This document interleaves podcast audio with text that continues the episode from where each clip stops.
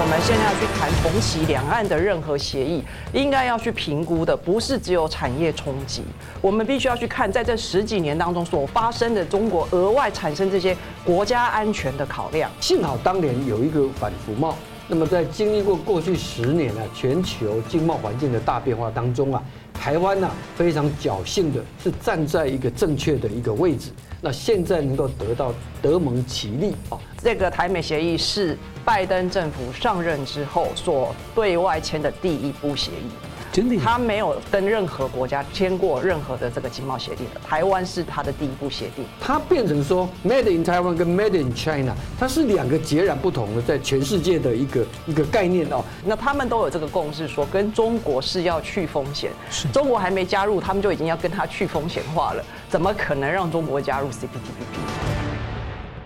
新闻大破解，回答新闻，大家好。七月一号，中共建党日。呃，在过去的香港呢，每天、每年的这一天呢，是泛民主派的大游行日。那么也是呢，全球民间的一个全球退党日。累计有四点一五亿中国人呢，三退退出了中国共产党的党团队组织啊。那七一这一天呢，中共重提苏共垮台，很罕见、很罕见的呢，喊出了所谓的护党，要如何解读？中共俄罗斯的压力是越来越大了。俄罗斯在六月了设置了习近平思想研究中心，是要从大哥变小弟吗？而中共俄罗斯是否在相互搞两手策略？中共呢，几十年来呢是孤立阻挠台湾参与国际经贸体系，让台湾非常的辛苦。美国台湾呢会否走向 FTA 自由贸易协议？那对于战略上呢会有何的影响？另一方面呢，这个呃台湾是否有希望能够加入 CPTPP 的协议呢？那最近呢有人喊出要重启两岸服贸协议，这真的能够帮台湾免受中共的孤立吗？那风险代价台湾承受得起吗？我们介绍破解新闻来宾，新民两岸研究协会理事长黄钦荣老。老师，主持人好，观众大家好。中华经济研究院 WTO 及 RTA 中心副执行长严慧欣老师，主持人好，各位观众大家好，欢迎两位哦。我们先看到七月一号前夕呢，习近平在中共的全国组织工作会啊，喊出了所谓的忠诚为党护党为根本使命。而七一当天呢，中共党刊《求是》发表了习近平去年三月份在党校对官员的讲话，其警告。如果培养出来的人呢，都不信奉马克思主义、共产主义，那意识形态失控，会令中共作鸟兽散，发生苏共垮台、苏联解体的悲剧。中共历史上是绝少绝少的听到领导人喊出护党保党的口号。而习近平在二十八号这一天呢，提拔晋升两名上将，在同一天体制内啊，流传出了一个未证实的消息：中共火箭军的领导人李玉超以及前国防部长魏凤和等高级将领呢，被带走关押调查，传出呢可能被怀疑是把绝密交给了美方。所以我要先请教黄理事长，你怎么解读哦？在俄国的兵变后没几天，习近平和中共啊在七一前后这种连番的奇特表态。对，呃，七月一号，今年哈是中国中中国共产党一百零二年的哈。那当然，因为它不是逢五逢十的大日子啊，所以相对看起来哈，整个啊，在中共这个国家，它的一个庆祝党庆啊，比过去啊，那么是要低调一点啊。但是呢，大家看到的是，注意到啊，它的中共中央啊，特别突出啊，有两篇有关习近平的相关的讲话啊。那么第一个呢，是由新华社已经有发布啊，是在六月三十号啊，那么是中共中央的一个啊集体学习的一个第六次的这个集体学习当中啊，那么习近平在会中啊，他有以下的一个强调说啊，我们绝不能抛弃马克思主义这个魂魂脉啊，然后呢，绝不能抛弃中华优秀传统文化这个根脉啊。那么他把马克思主义当作是啊这个中共的魂脉啊，把中华呃优秀传统文化叫做根脉啊。他说啊，这个 这个如果割断了魂脉跟根脉，就是数典忘祖啊，那么最后会犯上颠覆性的一个错误啊。这是第一篇啊。那么第二篇呢是求是，刚刚您提到的哈，初刊，这是去年的三月啊，习近平在党校的一个讲话的全文啊。那么他在这个全文当中啊，那么是对在场的党校，大家都知道都是一个中青干部嘛哈。那么表达了他对中共啊有可能垮台这样的担心。他讲的是说啊，如果我们培养出来的人都不信奉马列马马克思主义，不信奉共产主义啊。不再举中国特色社会主义这一面旗帜的话，就会发生啊东欧巨变、苏共垮台、苏联解体那种。他用一个古古诗词叫做“故国不堪回首月明中”啊，这是唐朝的这个南唐的这个李煜啊当年的这一个诗里头的句子啊。好，那呃，这个这里头，我想我们可以看得出来哈，就是说两个文字哈，有一个非常大、非常特殊的地方啊，就是说前一个《求是》杂志啊，这是去年三月，那他这个文章他讲那个讲话的时候，刚好是俄罗斯刚入侵乌克兰不久啊，对对不对啊？然后呢，他这一次的第六次的这个党内的中央的集体学习啊，刚好是瓦格纳政变。发生之后不久啊，这个时机点呢，为什么我们要突出来讲哈？因为当然啊，这个整个现在中共的处境啊，跟整个俄乌战争的这一年多来的一个关键点的变化是息息相关的啊。呃，简单来讲就是说啊，中国现在可以说啊，是处于啊。那么，一九四九年建政以来啊，一个最危险的时期啊。那么这里头啊，国际间我们看到天下为中啊的一个这个势头啊，是越滚越高啊。那么另外，中国的经济啊，特别是年轻人的失业率啊，这个上一个礼拜我们节目上也讲到说，它官方讲的叫百分之二十点八，但有人认为根本乘以十，这乘以这个五倍啊，都都不为过的哈。那么呃。哦，这五倍不对的哈，有人有有人认为哈，乘以几乘个两倍都不为过啊。是，好，那呃这样子的一个情况，再加上我们看到在疫情解封了以后啊，中国里头啊是大家纷纷往外跑哦。那么呃有钱的人早就想办法，没有钱的人叫走线到北美啊，这个呃是一个这样的情况。那外资啊现在是把你当做这个。乱帮为帮啊，不敢进去。尽管他已经耗费了很大的力气，是想要去骗也好，吸引也好，把它找回来哦。好，这些林林总总，坦白说啊，加起来的话。的确，对于所谓的红色政权啊，是构成了非常大一个挑战。但这当中啊，我想他最在乎的，也是他这两篇文章讲到的哈，就是说，他认为中共内部啊，有很多人是心怀异心，叫做身在曹营心在汉啊，他是一个这样的一个担心啊。那么两篇文章当中也谈到腐败的问题啊，他知道，其实习近平上台的时候就已经讲过了嘛，他说腐败啊，最终啊也会导致啊亡党亡国哈。那么多少次用这个反腐的名义进行整肃啊？但到现在，他党内都还是承认说啊，现在的腐败是更加的隐蔽狡猾，像病毒一样啊，还在不断的变异当中。结构性的问题。对，结构性的问题啊。好，那我们讲到这一段，就是说，为什么在七月一号他特别要讲这个话出来？因为很简单，他看到普丁的一个状态。那么呃，他跟中共是跟普京跟这个俄国一样，都是一个专制政体。的一部分啊，你自己内部到底会有什么样的问题啊？你自己心里很清楚。经过你的大外宣啊，跟外国讲的好像是这个这个这个多强多强大啊。那么呃，这个时候他看到平常以铁汉强人自居的普丁，而且他已经掌权了二十多年，是基本上啊。普丁啊，是习近平学习仿效的对象，他一直把他当做老大哥啊。那么结果呢？现在竟然是因为一个佣兵集团的叛变啊，那么导致仓皇失措啊，几乎要崩溃下台哈。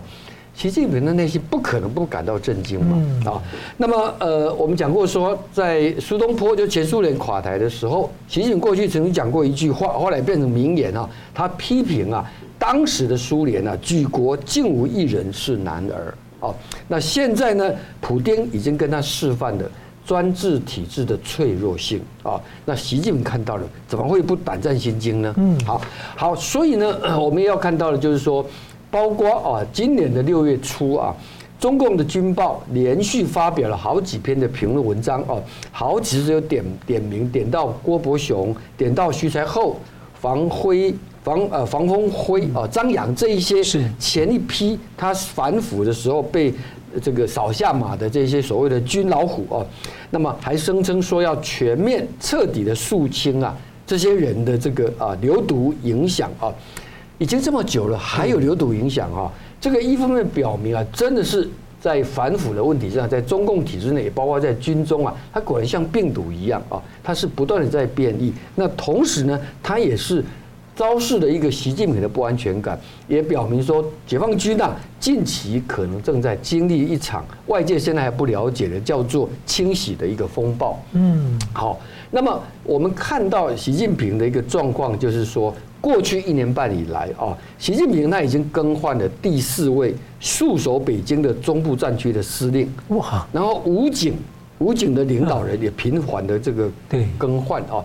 这些都显示啊，他高度集权之后，反而是极度的缺乏安全感。而这一次的这个瓦格纳的这个掀起的一日这个这个兵变啊，那么尽管啊看起来已经平息啊，但俄罗斯现在内部的一个状况啊，非常的复杂动荡。安全局跟国防部在互互相侵袭了。那肯定是啊。那么就所以呢，这个呃，中国到底接下来要怎么拿捏它的对俄政策？是啊，我们稍后会谈到。这个又是另外一个对习近平很大的一个考验。嗯，是感谢。好，我们继续回来看一个问题啊，是关于台湾的。美国智库呢，威尔逊国际学人中心的会长葛林认为啊，他这样说，他说台湾加入 CPTPP 的时机已经过去了。不过呢，加速和美国以及国际间的经贸关系发展仍然很重要。而中共呢，长期就是被认为呢，就是台湾面对的最主要，甚至可能是唯一的阻力啊。中共先前呢，抢先申请加入 CPTPP，即便呢，它的条件根本就是不符合。但是有消息指，也有消息指出，加拿大、澳洲政府呢，高层其实都反对。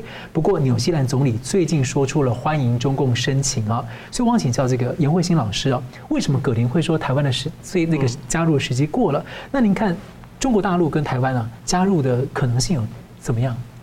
好，第一个呢，我很高兴今天有问我这个问题，因为我要帮这个 Wilson 这一个呃 Green 大使帮他平反一下，因为呃基本上 Green 大使呢，他在接受媒体访问的时候，是媒体问他说台湾加入 CPTPP 跟 RCEP 的机会。但是呢，呃，就是呃，这个媒体把它截取为说，他觉得台湾的这个加入的时机已经过了，那也来询问我。结果后来我回去跟外交部求证，所以后来外交部有把他当天的那个媒体的记者会的录影有提供给我。仔细看了以后，发现他只是在说美国。加入 CPTPP 的机会过了，差那么大。他是在说明，他他实际上是在对我们这个呃台湾表示道歉，就是台湾想要加入 CPT、RCEP，他了解，可是因为美国现在不在里面了，然后包括美国现在的经贸政策已经不想要谈这种大型的 FTA，所以他说对美国来说 CPT 的机会已经过了，所以他某种程度就是说美国在这个其中呃有点无能为力啦。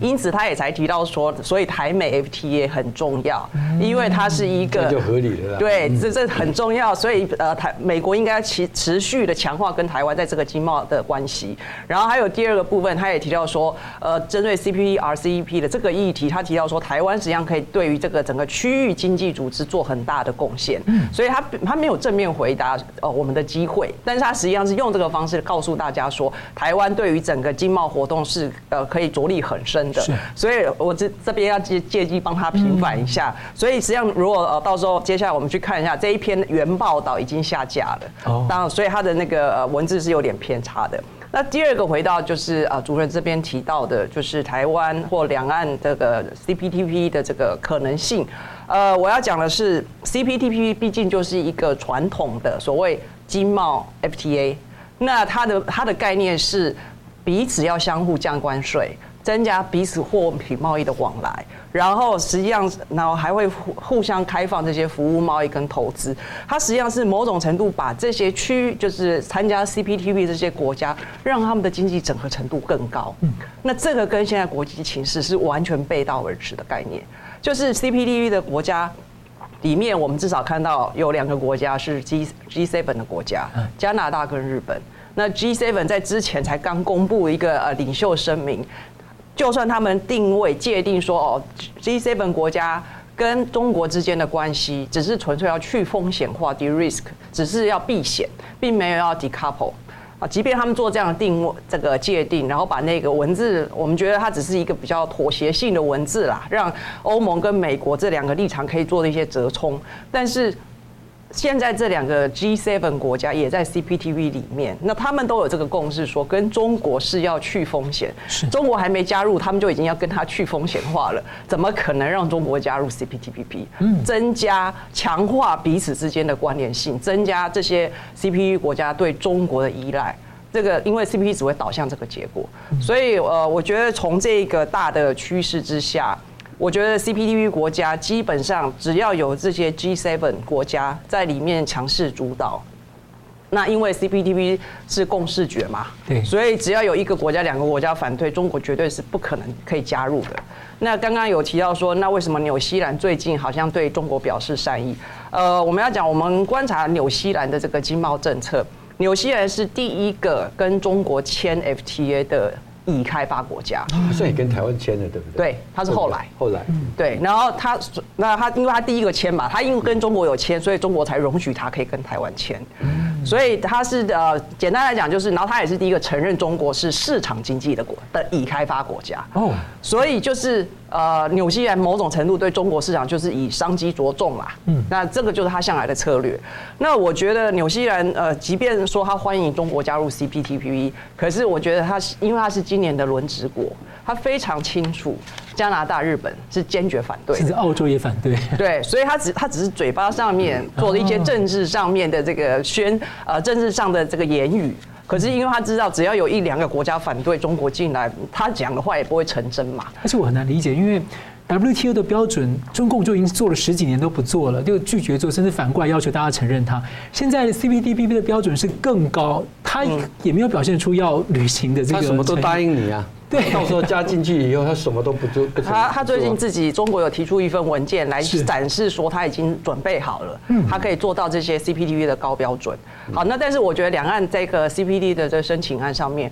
呃，我觉得啦，先接下来可能有三个可能的途径啦。第一个呢，我们呃，这是中国提出来，他说先到先审。那中国是现在呃在台面上的申请案，我们现在大概有五个呃申请案等在那边。是。那他是第一个，他是会排序第一个。如果先到先审的话，但是他这这种呃这个主张的方式，实际上就会挡到后面的其他会员。对。因为他显然那个我我们我们怀疑啦，就是他可以做到高标准的程度，应该是有很大的距离。如果进去的话，他他一票就否决我们进去了。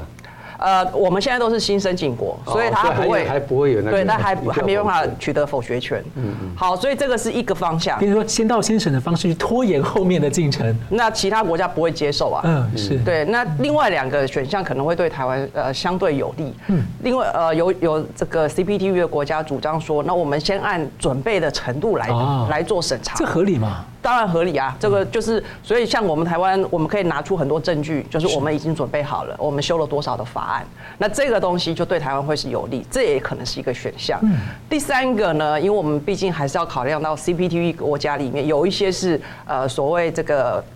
开发程度。相对弱势的国家，嗯，好，那这些特别是东协成员啦，嗯，那这些东协成员还是会担心在两岸之间有选边站的问题，所以呢，为了要解决他们的担忧，或许也有人提出来说，两岸应该所有的现在的申请案全部成立一个工作小组，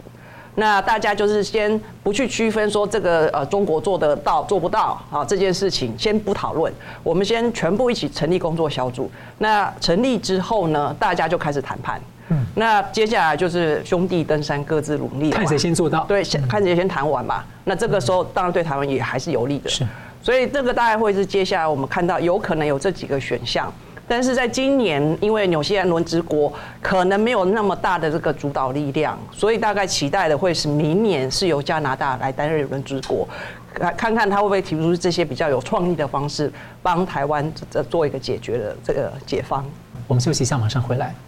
欢迎回到新闻大破解。全球的主要国家呢，经历了这六年来啊，几乎逐渐的达成了大共识，就是要对中去风险啊，甚至呢，有些在。一些领域已经在开始在脱钩了。十年前的二零一三年的经贸背景，各个国家呢在签 FTA 自由贸易协定啊。那当时中共是大力的孤立阻挠台湾，而台湾是非常非常着急呢。那当时呢，有些人就企图透过说，那能不能我们先签订两岸服贸的协议啊，看能否降低中共的阻力，希望让其他国家呢敢于跟台湾啊签 FTA。那避免呢，因此呢被中共孤立。那也有些人想要借着服贸来建立一个两岸的共同市场。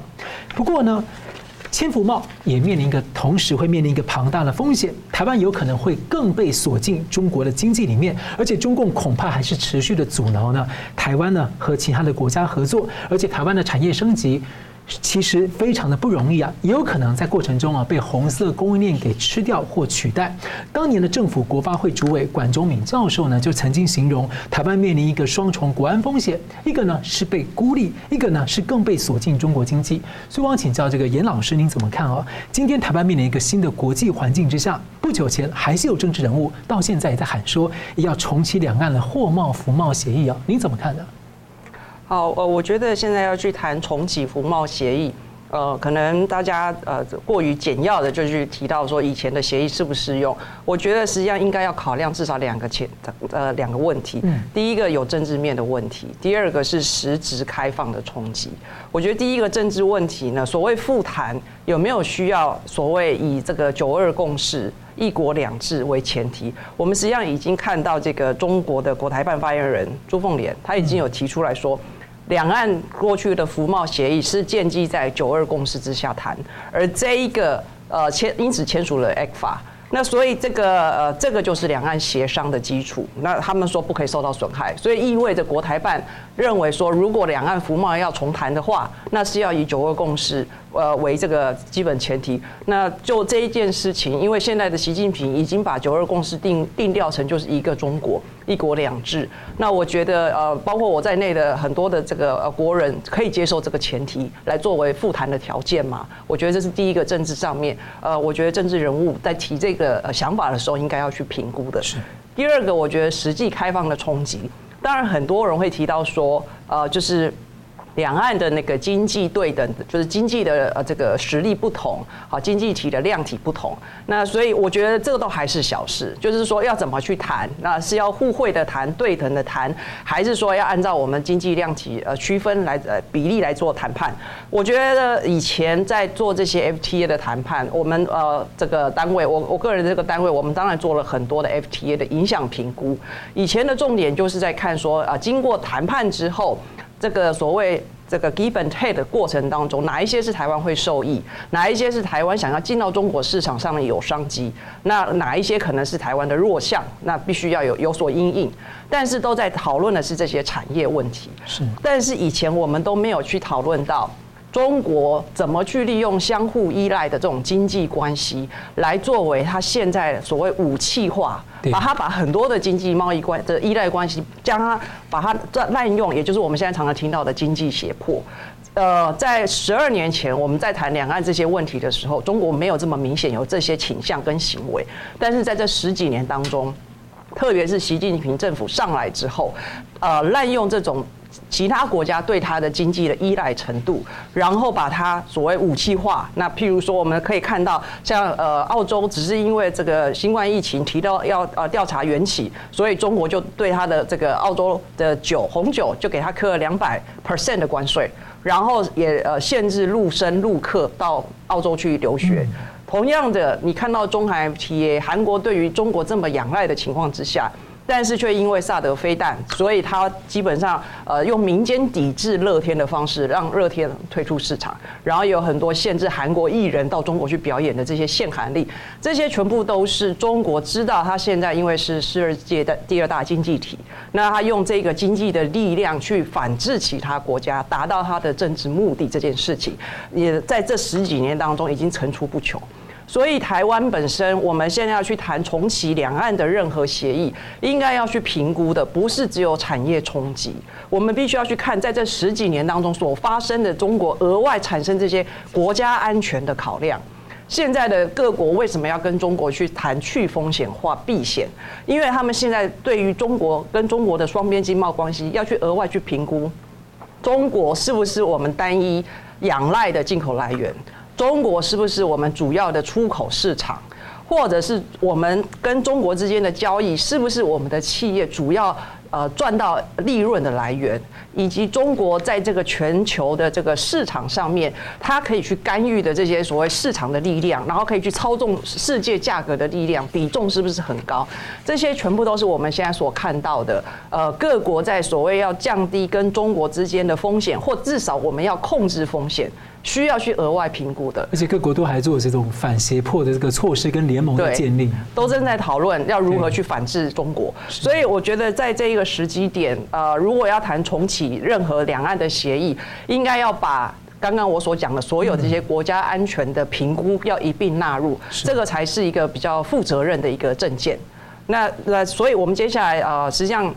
也会看到，就是呃后后续呢。还有需要再评估的是，如果我们更务实的说，台湾的产业有没有需要？这个实际上从数字也可以看得出来。呃，我们过去为什么要签两岸服贸货贸？是因为十几年前，包括台商在内的所有的企业都想要去中国，中国市场对大家是一个趋之若鹜的一个这个呃很大的这个就是就是可以经营的地方，机会。对，可是结果呢？我们可以看到，确实在举例来说，我们在二零一一年的时候，我们的金融服务业要到呃中国去，那个时候的这个资金，我查了一下，大概我们的投资金额大概有十九亿美元到中国去。可是今天我们的金融服务业到中国去，只剩下一亿九千美元，所以一个十倍的差距。这显示出来，台湾的产业是不是还想要把中国当做经营的市场，如果我们有需要，那台商还是有需要，那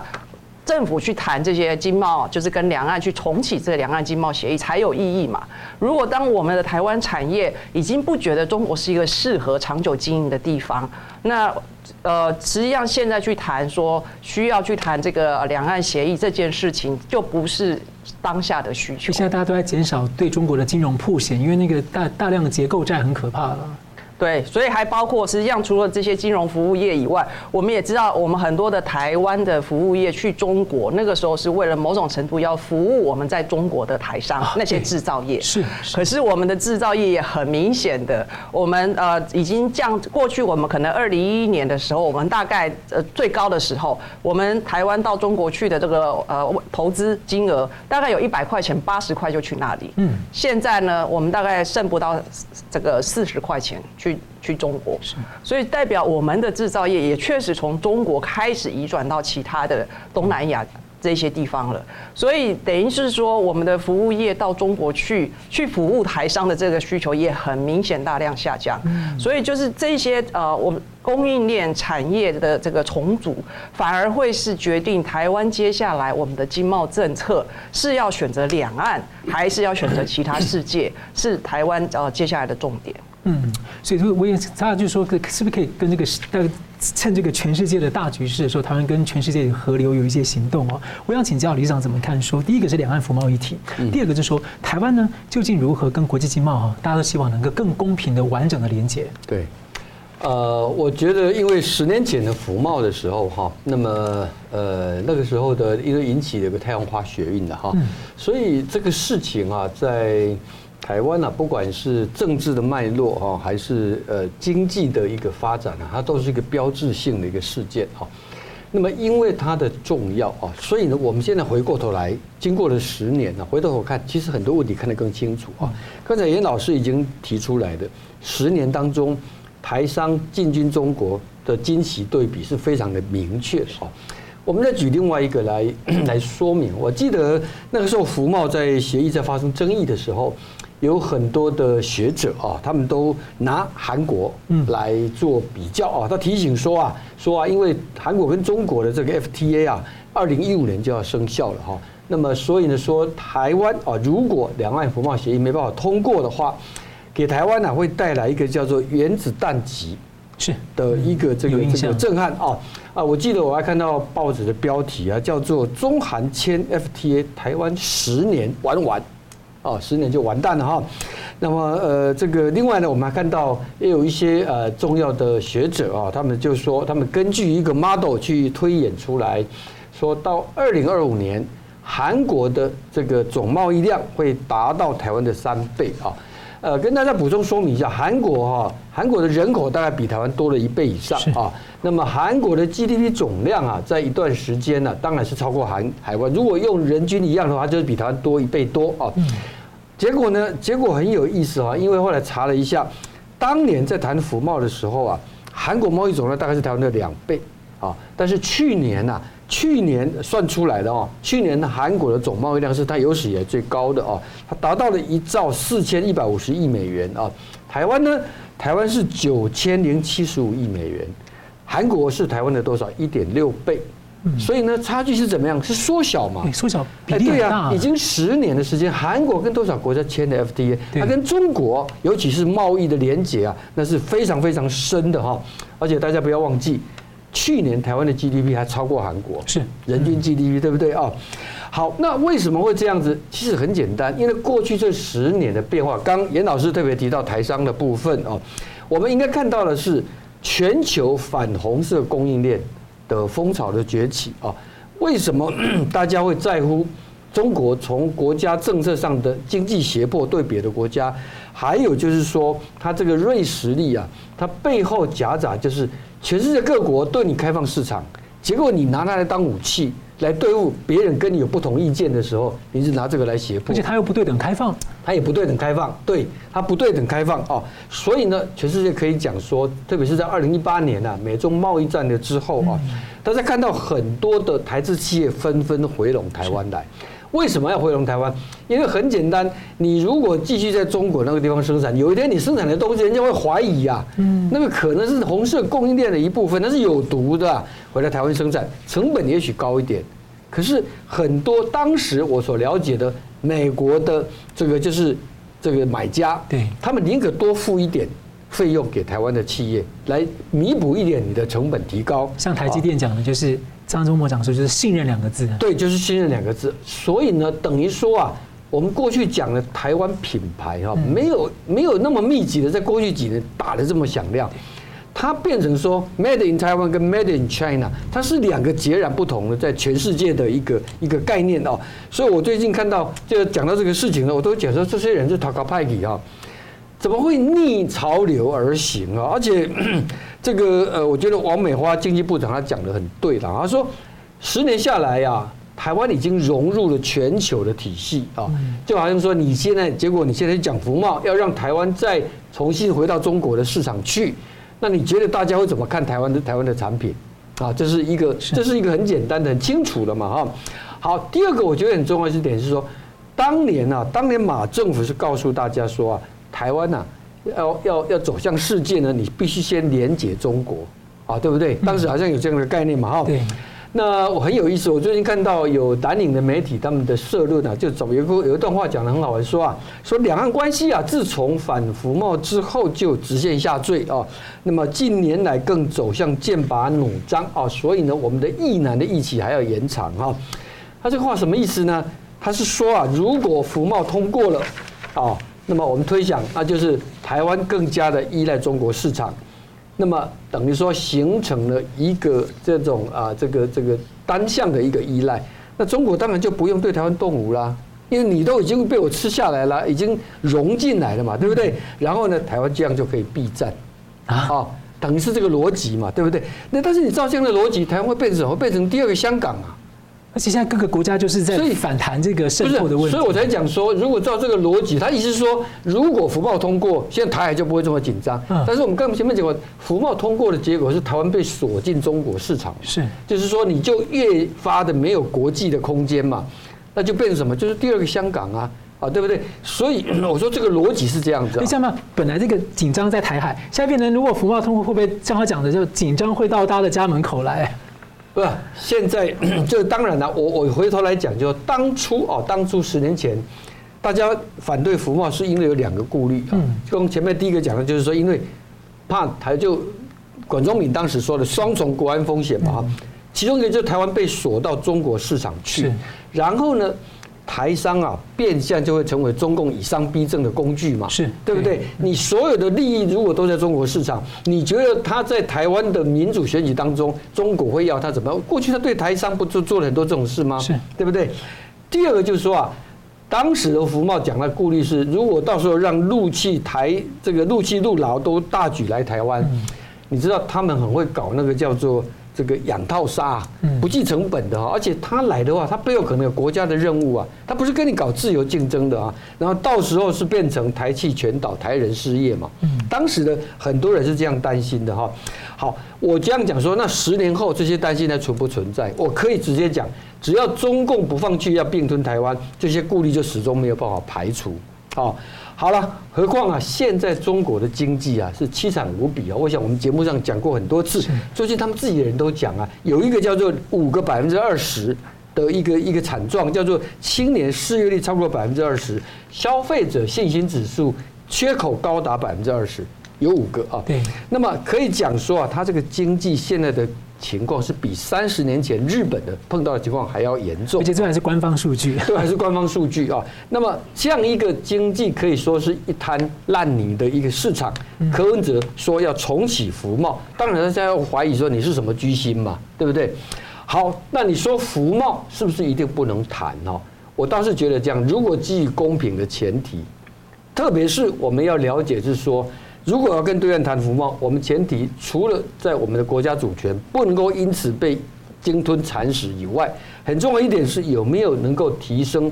帮助提升台湾的全球竞争力。嗯啊，那就这一点来说啊，台湾现在最重要是要加入 CPTPP，还有跟主要贸易国伙伴来洽签自贸协定、经贸协定啊。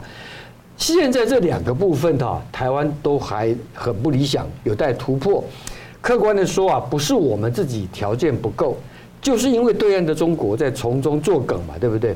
所以啊，我的一个 良心的建议，柯文哲先生、柯文哲主席啊，或者支持柯文哲先生的人啊，你们如果真心 认为说重启两岸服贸对两岸非常的重要，你们也支持，那我建议你们釜底抽薪式啊，你发挥你的影响力，让北京。高抬贵手，不要阻挠台湾进入 CPTPP，不要阻挠台湾跟别的国家签 FTA，不要阻挠台湾走向世界。如果这样子的话，我觉得跟对岸来签 C 这个服贸协议，那当然也是可以的。嗯，我们休息一下，等下再来回来看。那台美 FTA 呢？因为呢，当年呢，台湾要突破这个中共封锁，是有两条路径嘛。一条呢，想说是不是能够这个说服中国？那另外一条呢，就是跟美国盟友体系来合作。而现在呢，台美已经有一些动作了。后续如何？我们休息一下，马上回来。欢迎回到新闻大破解。十年前，台湾呢努力要突破中共的国际经贸封锁孤立的时候呢，有两个思考路径。一个呢是说签服贸啊，来说服中共不要阻挠；然后第二个呢是和美国的贸易协议跟 FTA 的路径。但是呢，这也是重要突破口，但是一直卡在美猪美牛的进口问题。如今解决了美猪美牛，台美也已经签订了第一阶段的贸易协议，接着要争取这个避免双重课税协定等等等等哦。我请教尹老师啊，当然讨论很多，就是台美 FTA 自由协定啊，对于台湾的战略意义有什么？那再来就是说，后续台美达成 FTA 的几率有多高？那大家也很关心，台美 FTA 或深台美深度的合作，对台湾在过程中参与或是未来可能这种互动对接 IPEF 印太经济框架以及 CPTPP 的一些影响或加分，有没有可能？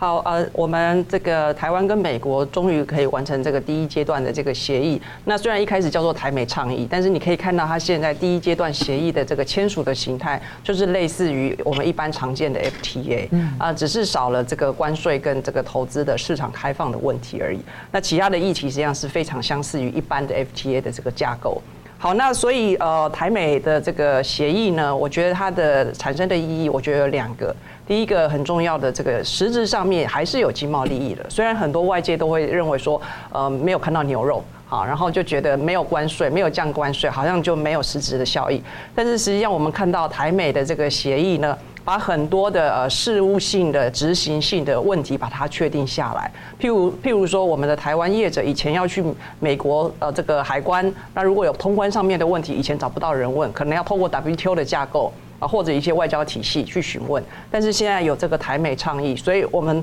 呃，美国要在二十天之内回答我们的台湾业者的问题。那譬如说，呃，我们电子商务现在很发达，那现在包括的台美倡议，我们把呃定位下来，就是说呃，促进彼此消费者的福利的情况之下，以后两千五百块美元以下的。这种所谓的呃这个跨境的邮包，那这这个东西就可以简便处理，实际上可以促进我们彼此消费者的福利，这些都是呃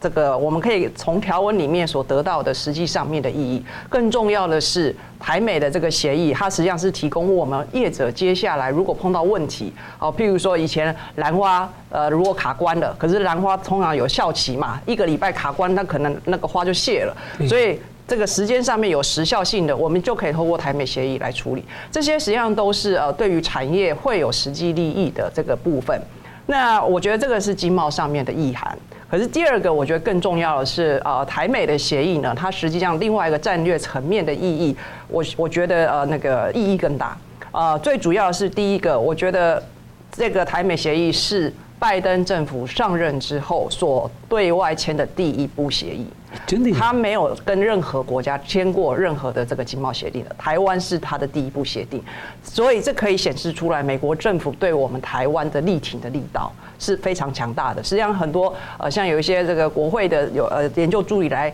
就是呃这个资深的研究员来这边，他们都很惊讶说，我们竟然可以突破拜登政府，因为他们现在避之唯恐不及嘛，看到经贸协定他们就会害怕。国会好像是非常顺利的就通过了，对，没有任何的疑义。他很怕行政单位、行政部门给我们的条件不够好，对，他说我我也要看过，对他们希而且希望呃加码，就是希望拜登政府要加码继续谈关税这些问题，所以这个是第一个它很重大的意义。那这个意义签签订之后，实际上很多国家都来接触台湾，他们想要了解说台美的协议里面这些内容是什么，所以实际上这也触发了其他国家跟台湾在经贸上面可以升级的空间，说不定也有机会这些国家可以愿意用台美这个版本来跟台湾做经贸协定的谈判。所以这个是第一个，我觉得美国它所呃显示出来的这样子这一个力道，它所显出来的意义。第二个呢，我觉得台美协议是另外一个，因为我们都知道这个西方国家呃某种程度现在希望要去推动所谓经贸版的 NATO，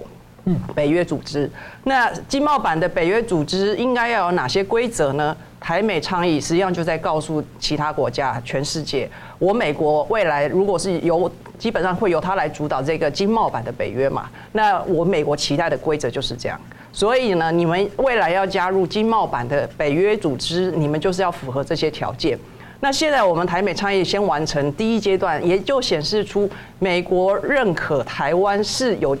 这个资格可以成为经经贸版的北约的成员的。所以我觉得这是另外一个很确定的，台湾在未来的这个供应链体系里面，至少我们很确定一定会有取得美国、欧盟这些西方国家的市场，台湾依然会扮演很重要的供应链角色的这个地位。再来呢，我觉得呃，台美议题本身有呃，我刚才提到，因为它有很多的议题，除了关税跟市场开放的以外，基本上都是我们现在常见的 FTA 的议题。那特别是它有百分之八十以上，它就是 CPTPP 的议题。所以呢，透过这个呃议题。台美的倡议完成谈判之后，它实际上也显示，又向也是向其他国家呃透露出，或者是凸显出台湾实际上在 CPTPP 议题上是准备好的。即便说美国它现在呃不太可能在 CPTPP 里面去帮台湾推这个呃给给予任何比较明确的助力，可是经过美国来验证台湾，我们在这个台美协议我们都做得到的话，代表 CPTV 我们也是可以是做得到的。那我觉得还有包括了呃这些。呃，IPEF 一样，它有很多议题跟现在的台美议题是类似的，呃，甚至我们可以说高度重叠。是。那我觉得这些议题本身呢，也透过了这个台美倡议，实际上也是让其他国家知道，就是台湾是美国所谓志同道合的伙伴。以后民主阵营要组成任何的联盟，就是台台湾基本上就是候选人的啦。那我们呃就不用再做身家调查的意思了。所以我觉得这个是呃，不论是从 IPF 的角度，或者是从其他未来还没有形成、正在形酝酿当中的这些民主同盟的阵线，我觉得这个透过台美协议都可以达到这种象征性的效果。那我觉得当然就是说，未来这个 IPF 如果时机成熟了，呃，因为毕竟 IPF 现在台湾没有在里面，最主要的还是因为这些东协国家。对于两岸问题之间的这个考量，所以等到这个这些国家如果在这方面已经没有那么大的忧虑的时候，我想时机成熟，台湾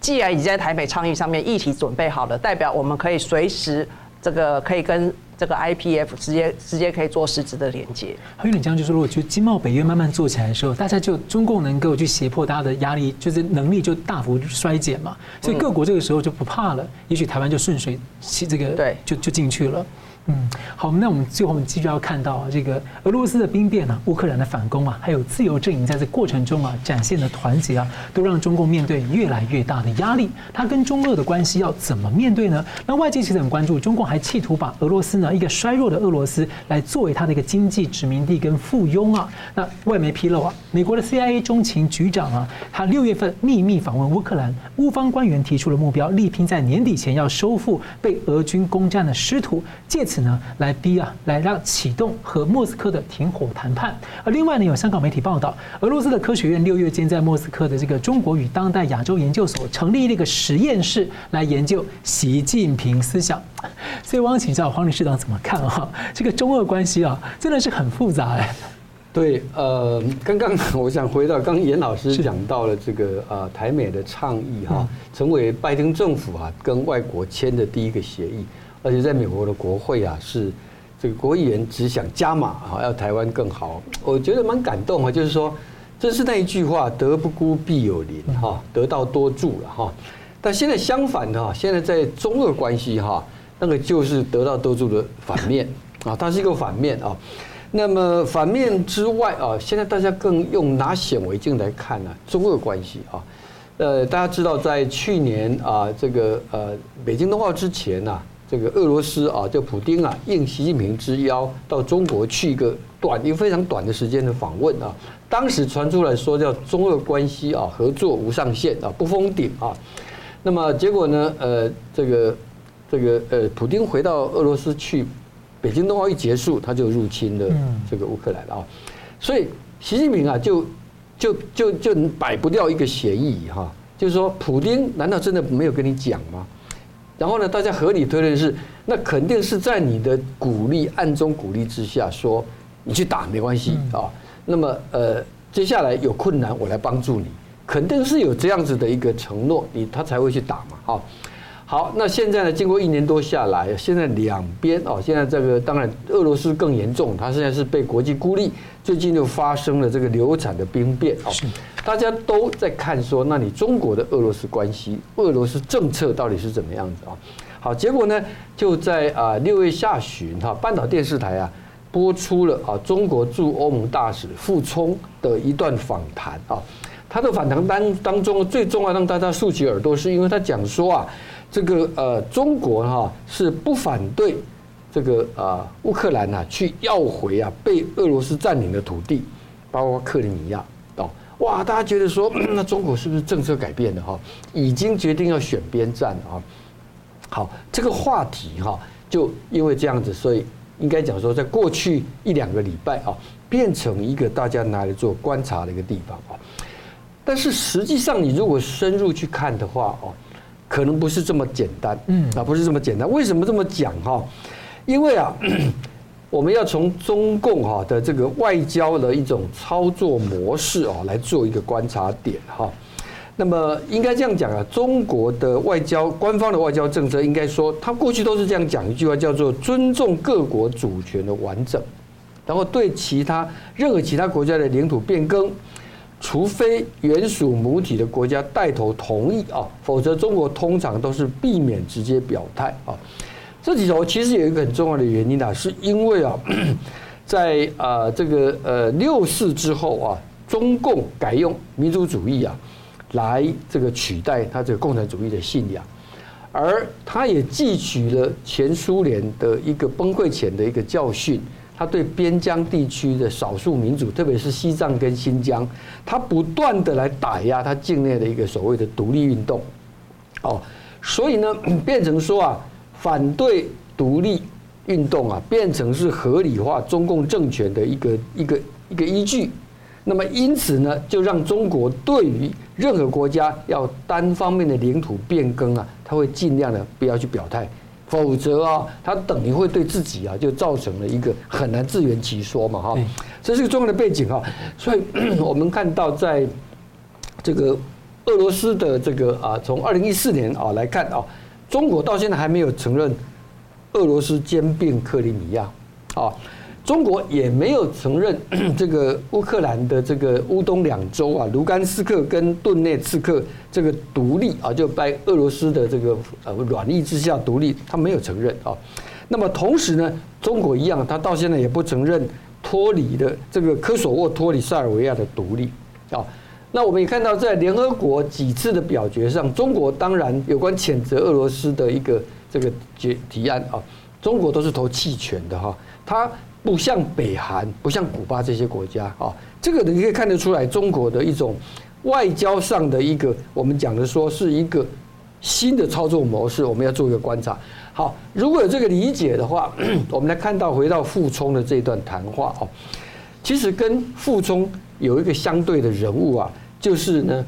中国的驻法国大使啊，这个叫做卢沙野啊，大概一个多月前，他还讲了一段话，他就是说前苏联国家啊的主权哈是有疑义的啊，也就是说啊，东欧这些国家在苏联垮台之后独立啊，他的他的这个主权啊是不是存在是有问题的哈，后来不是引起各国的一个质疑嘛哈。好，那么 当时傅聪啊就出来反驳哦，而且帮帮设法降温了。他当时说，中国跟俄罗所谓的啊，大家拿出来讲，中国跟俄罗斯的友谊无无底线的。他说这是一种羞耻嘛，对不对？是被人家故恶意的一个误呃这个误导等等。而且他强调说，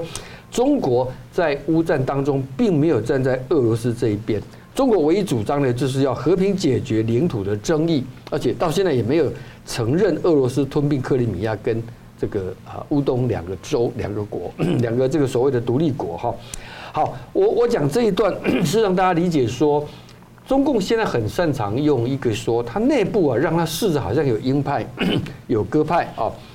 那么呢，它各自对外来测试风向啊，尤其现在大家不要，现在是一个互联网的时代啊。它会形成的各自培养粉丝啊，那么 如果拿这个来对比的话，我们会回想到一点的，我有一位中国过去的驻法国大使叫吴建民哈，我跟他也有几面之缘的哈。他呢是比较非常的一个啊，这个高调反对民族主义的哈。他跟现在的卢沙野刚好是一个对比啊。所以呢，我看到有学者在研究啊，他们认为说啊，当年的吴建民啊，长期。这个被他的论点主张，他常常被谁打呢？一个解放军，一个叫罗源，嗯，啊，都不懂拿出来拿他来敲他。另外就是《环球时报》的总这个总编辑胡锡进啊，当时两边还辩论得非常的厉害啊。现在看起来啊，卢沙野跟傅聪的分工，我左因为如果左派右派，它是一个操作的手法啊。那么有一点像当年的这个吴建民跟罗源啊，等于是这样子啊。那么这个两个人呐。这个傅聪跟卢沙野都是中国驻欧洲的大使级的外交官，一个呢，卢沙野是负责啊把战狼外交啊推到极致，然后呢，另外一个是展现温和的姿态，但重要的是两个人都没有突破突破中国外交的官官方立场啊，这是他的一个障眼法的一个手法，而情势如果有什么转变，他也可以收缩，嗯，啊，我们必须从这里，所以没有不能说把傅聪的。这样的言论就看，就是说，中国就在对俄罗斯的立场上已经发生根本的变化。难怪中共外交部对此也是这个模糊以对。模糊以对，对，因为他要的是最实际的、最大的利益掌握在手上啊。但是呢，目前来看起来啦，中国这一套哦，这种所谓的两边都要得利的做法，是不是还能够继续啊？第一个考验的是普丁对他是不是还有这个信心？因为最近传出来啊，普丁啊。根本就已经把手上的人民币，你知道他在呃俄罗斯被西方制裁了以后啊，那么这个呃中国呃这个俄罗斯跟中国就开启的石油贸易用人民币嘛，对不对？结果呢，普丁的央行就满满的人民币啊，可是人民币不能国际兑换呢。就最近传出来消息说，他这一年当中，俄乌战争的发生了以后，普丁。已经要他底下的人央行啊，在市场上抛售超过价值超过四十五亿美元的人民币，他都把它换成美元跟欧元哈。那么这个事情是不是也是另外一面向，让我们看到普丁心里头也在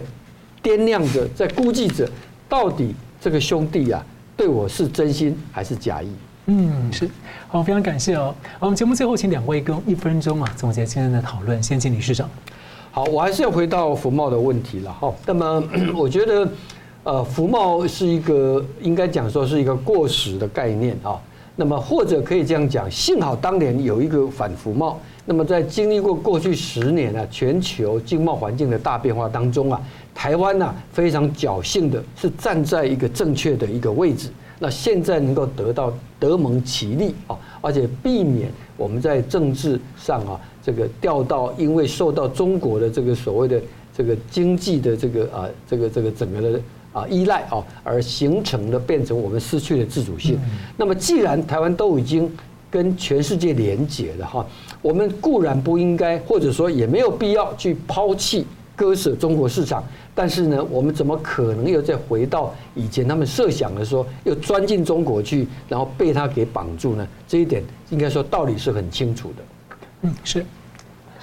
好，呃，我觉得呃，我们现在的国人或者是任何政治人物，实际上要去体察到国际情势在转变，而这个转变呢，也如同刚才理事长所讲的，台湾不要逆潮流。那但是我要强调的是，台湾要顺潮流，不要逆潮流的原因，是因为现在这个潮流是有利于台湾的。现在这个潮流是，呃，台湾以前我们没办法签那么多 FTA，因为一中的这些限制。但是是那，所以以前我们可能就会限受受限到这些很多的关税低成本，我们可能呃没有办法把这些价钱压下来。可是，所幸现在的国家，美国这些国家，我们主要的供应链的伙伴，他们现在在意更在意这些所谓的普世价值，而这些普世价值包括了这些民主、尊重人权、守法治，然后负责任的企业。这些市场经济都是现在这些西方国家所在意的主流。那这些东西，台湾全部都具备这些条件。所以现在的这个